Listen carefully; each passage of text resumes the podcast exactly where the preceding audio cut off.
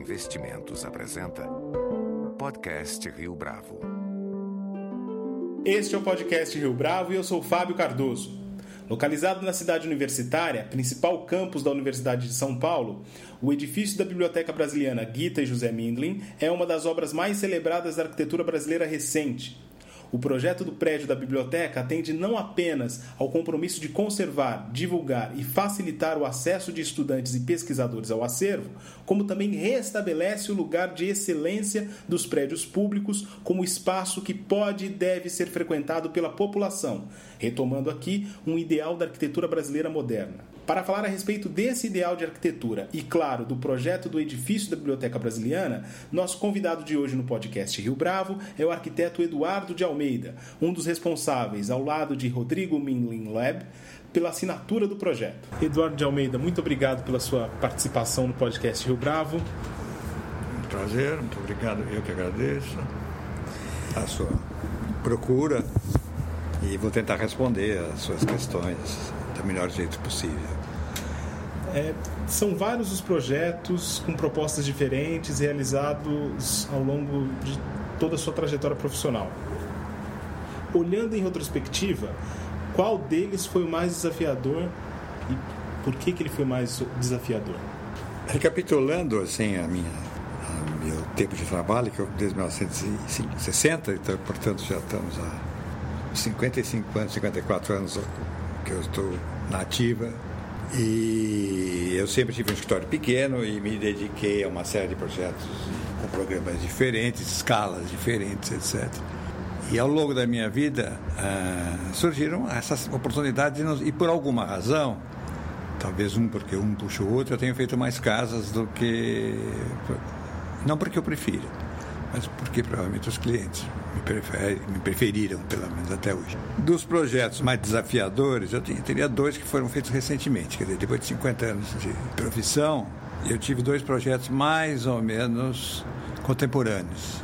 Nos últimos 10 anos, porque alguns deles prolongaram muito. Um foi a biblioteca brasiliana, ou, isto é, a, a brasiliana, que na realidade ele não é só a brasiliana, ele, ele se constitui num conjunto de instituições, que é a Biblioteca Minden, o Instituto de Estudos Brasileiros, o IEB, e depois, durante a construção, ainda no final, ainda foi anexado a esse programa a livraria da ITUSP e, por fim, os CIBs, que é a, o Serviço Integrado das Bibliotecas eh, da Universidade de São Paulo.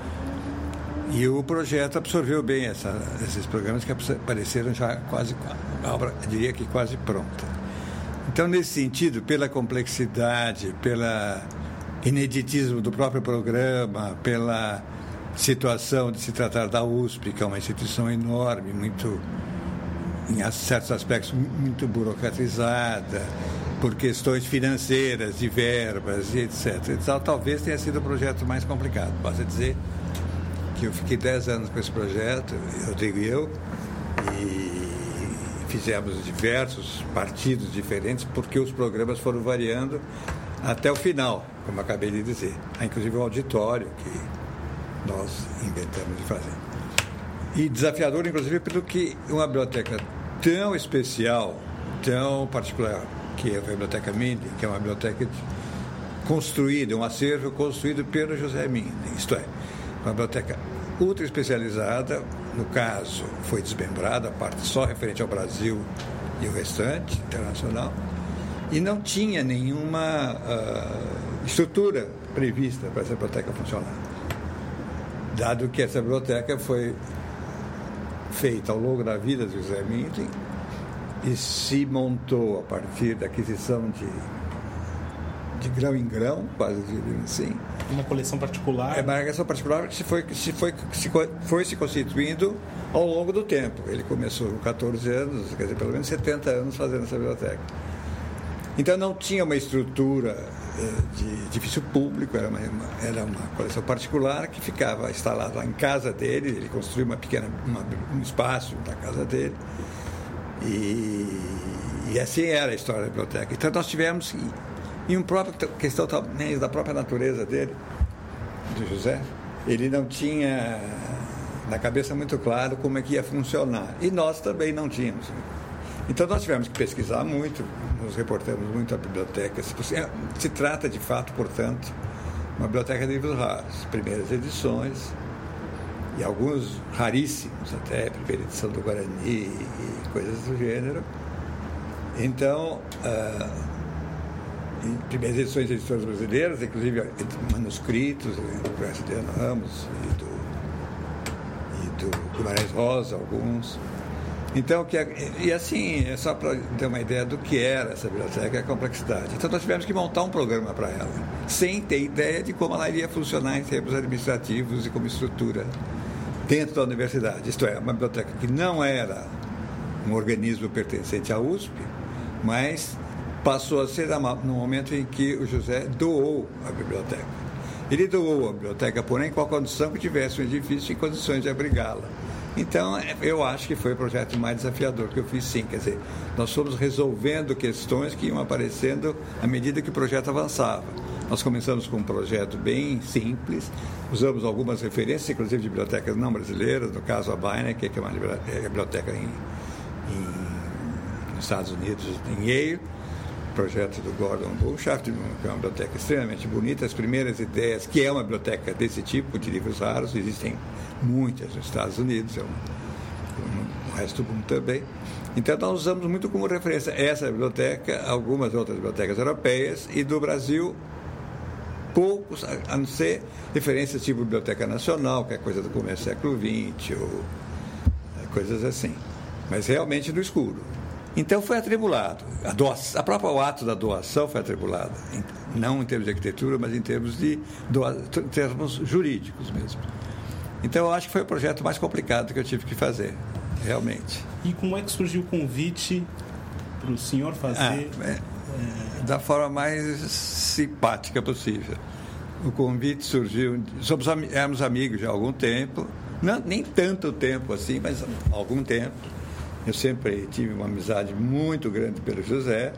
O Rodrigo foi aluno da FAO, portanto, eu dei aula 30 anos na FAO.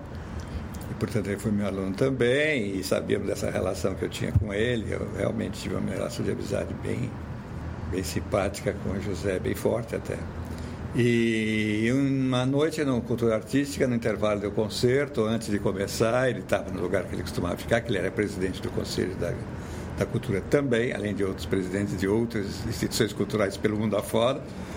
E ele me chamou e perguntou: escuta, o que, você acha da ideia de você fazer um projeto para a biblioteca dos meus livros? Eu fiquei mudo, claro. Eu falei: bom, é tudo que alguém pode querer fazer, né? Claro, é um desafio. E, e você trabalharia com o Rodrigo? Eu falei: claro, porque o, José tinha dois arquitetos da família: o neto, que é o Rodrigo, que é Rodrigo Millen Loeb, pai dele arquiteto, inclusive, que é o Roberto, e o, o Flávio Guimarães, Flávio Mindley Guimarães, que era sobrinho dele. Então, o projeto começou, nós três trabalhando no projeto, depois o Flávio, por razões pessoais, se afastou, e aí só Rodrigo e eu continuamos. E, nós trabalhamos aqui pela primeira vez, nunca tínhamos trabalhado juntos. Foi, quer dizer, então veja, foi montado desde o começo até o, o esquema de trabalho foi montado aí. Então, nesse sentido, ele foi realmente muito desafiador. Quer dizer, eu trabalhei em um projeto desse com uma pessoa que eu nunca tinha trabalhado, embora conhecesse do ponto de vista social, é, socialmente, com encontros na própria faculdade e tudo, mas foi uma, um desafio. Foi um desafio. Qual que era a relação de trabalhar com alguém que tinha sido seu aluno? Ah, eu sempre fiz isso a vida inteira, isso vai estar aqui também. Eu sempre trabalhei com o pessoal jovem. O fato de eu estar dando aula na FAO, eu, meu escritório sempre foi um escritório pequeno, tinha três, quatro pessoas assim ao mesmo tempo. E, em geral, eram pessoas que eram alunos da FAO, que eu conhecia, ou amigos dos, dos amigos. Da, primeiro, dar aula para mim na, na FAO foi uma coisa que eu vim descobrir muito mais tarde, assim, caiu a ficha, literalmente, que dar aula para mim foi fundamental enquanto a aula me alimentava muito na hora de fazer projeto, quer dizer, o que eu tinha que pensar, estudar e trabalhar, refletia muito o meu trabalho e vice-versa. O meu trabalho acabava refletido, inclusive, nas aulas e nas minhas relações com meus colegas na faculdade. Então eu trabalhei sempre, e até hoje ainda trabalho com o pessoal jovem. E me dou muito bem com os jovens e e é muito mais é, é, menos desafiador do que poderia parecer. Quer dizer, eu trabalhar com contemporâneos meus seria muito mais difícil porque todos nós somos viciados no jeito de trabalhar. Então, trabalhar com gente jovem surgem muitas ideias novas, muita uma geração que se formou há 10, 15 anos, que é uma geração fantástica, tem ganho diversos concursos hoje, enfim. Então, para mim, sempre foi necessário e estimulante trabalhar com jovens. Em relação à estrutura uh, da Biblioteca Mindlin, o senhor comentou agora há pouco sobre as bibliotecas fora do Brasil que mantêm uma estrutura semelhante uh, em termos de tamanho. Eu, é. Qual que era a assinatura, o destaque que uh, o projeto permitia fazer nesse caso? As bibliotecas todas, estão, tem, todas são muito particulares. A Biblioteca Nacional tem a sua particularidade, inclusive a sua antiguidade que essa não tinha. Eu visitei algumas bibliotecas do mundo, visitei inclusive a biblioteca em Coimbra, a Biblioteca Real, é, sempre com uma, eu digo com uma referência direta, mas no sentido de sentir o espaço e a relação das pessoas que usam a biblioteca e esse espaço. Por exemplo, a biblioteca Midley, como a biblioteca Biden, que eu referi em Yale e outros semelhantes, ela não é uma biblioteca pública, é uma biblioteca de caráter bastante restritivo, porque ela recebe mais pesquisadores, gente, pessoal autorizado mesmo pela própria natureza dos livros. Quer dizer, não dá para ficar folheando aqueles livros, né? tem que ser com luvas, tem que ser com máscara até. Porque são preciosidades e alguns livros do século XVI, XVII, XVIII, etc. Então, ah, eu sei que, por exemplo, paralelamente ao nosso projeto, o Plantirinha, que é um grupo de jovens arquitetos, de quem eu sou muito amigo, estava restaurando, reformando a Biblioteca Municipal Mário Andrade. Mas eram questões tão. Algumas, por exemplo, prevenção de incêndio, tanto nós e eles adotamos soluções diferentes, é, questão de segurança, enfim, havia uma série de coisas que natureza diferente. No caso da, da, da Biblioteca Mindley, ela tinha, além de tudo, que se integrar ao campus da cidade universitária, o que é uma particularidade, quer dizer, ela tinha uma relação urbanística com o projeto, com o campus da cidade universitária. Então, daí a escala, altura, posição, orientação do prédio. A própria escolha do terreno, que foi oferecido pela USP e o José, que era muito esperto, logo nós uh, vasculhamos todo o campus da USP. Procurando um espaço. Procurando um terreno que seria adequado, sem ter o um projeto ainda. Claro, só ter um projeto sem terreno é quase impossível. Pode fazer um projeto hipotético para depois chegar no terreno. Eu já fiz isso. Mas aí, no caso, fomos procurar um terreno. E, é, e, o terreno que foi escolhido, que foi conseguido, é um terreno que estava programado na USP para a Faculdade de Direito. A Faculdade de Direito não vai, não quer e não pretende, nem pretendia nem pretende agora mudar, sair do Lago São Francisco e ir para a USP, para o campus. Então, e foi feito o plano diretor com todas essas destinações para todas as faculdades, e essa para a faculdade de Direito. Como a faculdade de Direito não ia, seria um espaço mais ou menos à disposição. Ele, como ele é na entrada da USP, ele tem uma relação, digamos assim, tinha uma. Era considerado quase intocável. Tinha uma verde, elas têm, depois foi conservada inteiramente, de árvores, etc, etc.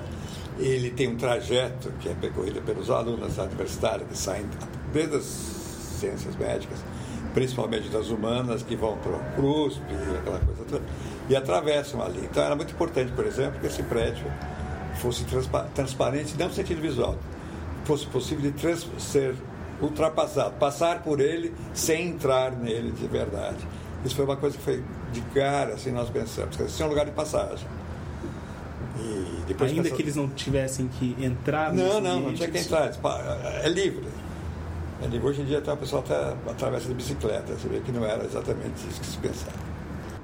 Na sua avaliação, qual é o grande projeto da arquitetura brasileira que dialoga com essa ideia de espaço público que possa ser frequentado para a população, pensando isso historicamente?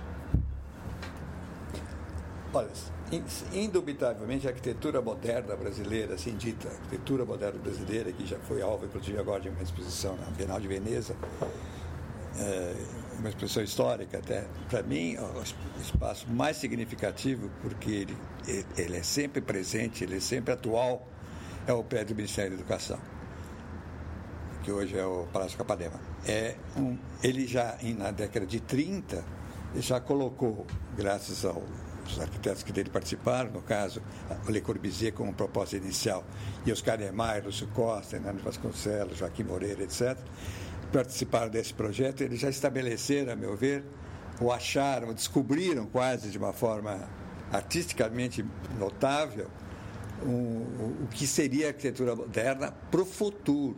Quer dizer, eu ainda vejo hoje o edifício do Ministério da Educação de uma enorme atualidade. E eu, de repente, me surpreendo a mim mesmo, e isso aconteceu nesse prédio que eu mencionei, que eu fiz em Porto Alegre, e até na biblioteca, a influência do projeto do Ministério da Educação, porque ele se coloca realmente. Primeira ideia de ser um edifício que não é um edifício, mas como ele se implanta na cidade, isto é, se relaciona fortemente com o espaço urbano. Coisa que o Rio é muito mais generoso do que o paulista. O, o, o, o Rio, ah, no Rio de Janeiro, eles compartilham o espaço da cidade com as pessoas. Em São Paulo, não, eles muram as, os, os, espaços privados. Então, daí a nossa pobreza urbanística que São Paulo está e que nós, arquitetos, procuramos de alguma forma superar e que não é fácil, porque o mercado imobiliário predomina sobre todas as grandes obras. E o poder público tem feito obras, sem dúvida, mas não com esse essa importância que foi, no caso especial, o Ministério da Educação. Para mim, a grande obra da arquitetura brasileira, que, que foi o, o embrião de toda a arquitetura moderna no Brasil, é o prédio do Ministério da Educação, ainda. E ainda vai ser por muito tempo, com certeza. Sem saudosismo. Em outra entrevista, o senhor já declarou que a, cada projeto tem a impressão de não ter feito nada antes e, ao é. mesmo tempo, busca referências do que já realizou é, anteriormente. Pois é, essa é a contradição. Né? Porque cada vez que eu vou fazer um projeto, eu faço, eu faço arquitetura com muita dificuldade. Eu não, não, não trabalho com facilidade. Eu ainda trabalho a mão livre, ainda uso a mão, acho a relação do cérebro com a mão é fundamental, é contínuo, então eu não consigo pensar sem desenhar e quando eu estou desenhando eu estou pensando, e, enfim, há uma relação muito forte entre o fazer, desenhar e o pensar. Então eu, cada vez que eu faço um projeto, realmente eu tenho a impressão que eu fico com uma um terreno, uma, uns dados, um, uma lista de requisitos, etc. Eu não sei o que fazer com eles. Porque tem N possibilidades. Quer dizer, eu não tenho, uma, eu não tenho receita. E eu acho que não existe isso. Talvez. Tem pessoas que já têm um vocabulário tão. Uh, já. Ah, vou usar a palavra de novo, consolidado, que eles fazem. Eu sinto isso em alguns arquitetos, colegas meus.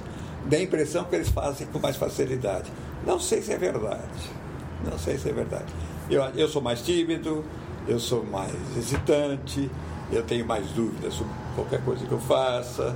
Então, essa insegurança, eu sou inseguro, portanto. Então, isso tudo afeta muito o meu trabalho. Então, eu demoro muito para engatar uma primeira e, e sair fazendo projeto.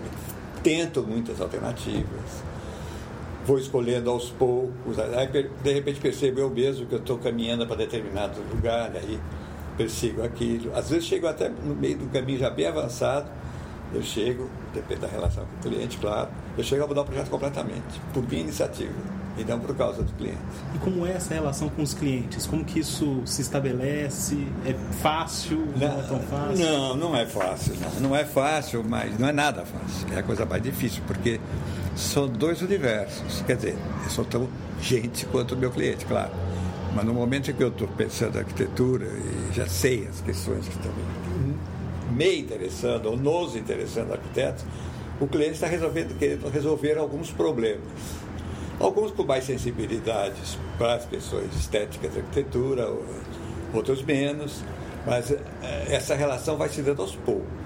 Quer dizer, quando um cliente me procura, eu raramente vou atrás, o que é um defeito, as pessoas me procuram, e porque vira uma obra anterior, ou porque alguém falou, ou alguma coisa do gênero.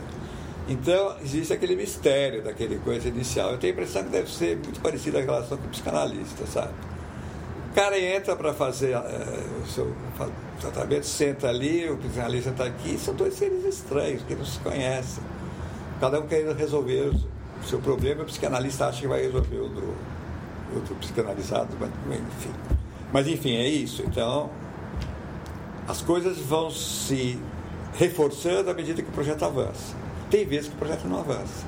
Quer dizer, esse relacionamento, até sobre, sobre o aspecto social, é, é ótimo, você me desculpe, mas não é exatamente por onde eu estava pensando, eu tava, queria tentar outras coisas. Imagine, fique à vontade. Assim. Mas eu, em geral, os meus clientes, eu fico sempre muito amigo.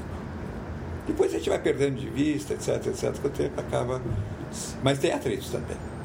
Já tive, poucos, mas tive. A biblioteca me, me causou muitas dificuldades, assim, de ponto de vista de relacionamento. E outros projetos também, os projetos grandes, em geral, que escapam de uma relação pessoal e vão para uma coisa mais institucional, e onde as pessoas que estão comandando o processo mudam muito. Então, essa coisa que eu faço, não é que eu faça bem, eu faço uma certa facilidade, acaba se perdendo. Então, é difícil de construir isso. A relação com o cliente não é fácil. Uma última pergunta. O senhor falou de referências. É, quais projetos chamam a sua atenção hoje em termos uh, Eu também quero fazer assim? É, é isso? Isso. Porque é isso que me acontece. É. Eu vejo um projeto, hum, esse projeto está me dando uma ideia. Isso sempre aconteceu até há certo tempo. Atualmente, é, como eu já disse, eu sou de uma origem, enfim, minha, minha, minha história eu sou uma antiguidade aqui hoje. De repente eu caí a ficha, eu sei. Tenho 81 anos, continuo nativa, mas. Então eu ainda trabalho com muitas referências do que eu tinha, mas não deixo de ver o que está acontecendo no mundo. E muita coisa eu não entendo. A produção dos arquitetos contemporâneos, particularmente de fora do Brasil, acho que no Brasil a gente tem ainda uma, uma conversa possível, é, o diálogo é mais viável. Falamos a mesma língua, de fato, né?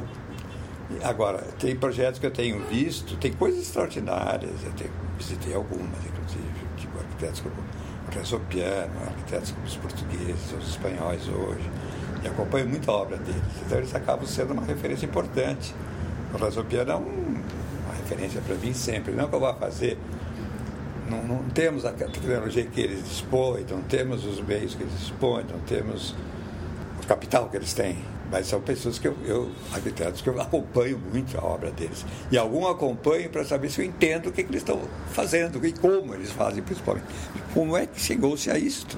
E como é que convenceram o cliente a fazer isso? Isso fora desse circuito. Fora desse circuito, a fazer a nível internacional. No Brasil, não. No Brasil, dá para entender, dá para conversar, pode até se colocar em, em campos eh, opostos em relação a certas coisas mas eu acho que ainda, no fundo, nós estamos na fase de afirmação de uma arquitetura de qualidade. E no, no resto do mundo tem pessoas que às vezes me dá a impressão que está todo mundo procurando alguma coisa. E não sei se estão encontrando. Eu acho que é uma questão de crise de todos os níveis, ética, estética, material que for do mundo inteiro. Então, eu vejo certas coisas que me deslumbram e outras coisas que realmente. E passamos às vezes por períodos e aí entra a questão. Primeiro, que a mídia nem sempre apoia, em geral, determinado tipo de obras, determinado tipo de coisas que, a meu ver, tem mais a ver com a moda do que com uma coisa de substância, alguma coisa é, de qualidade. Então, e, e, os arquitetos todos ficam muito.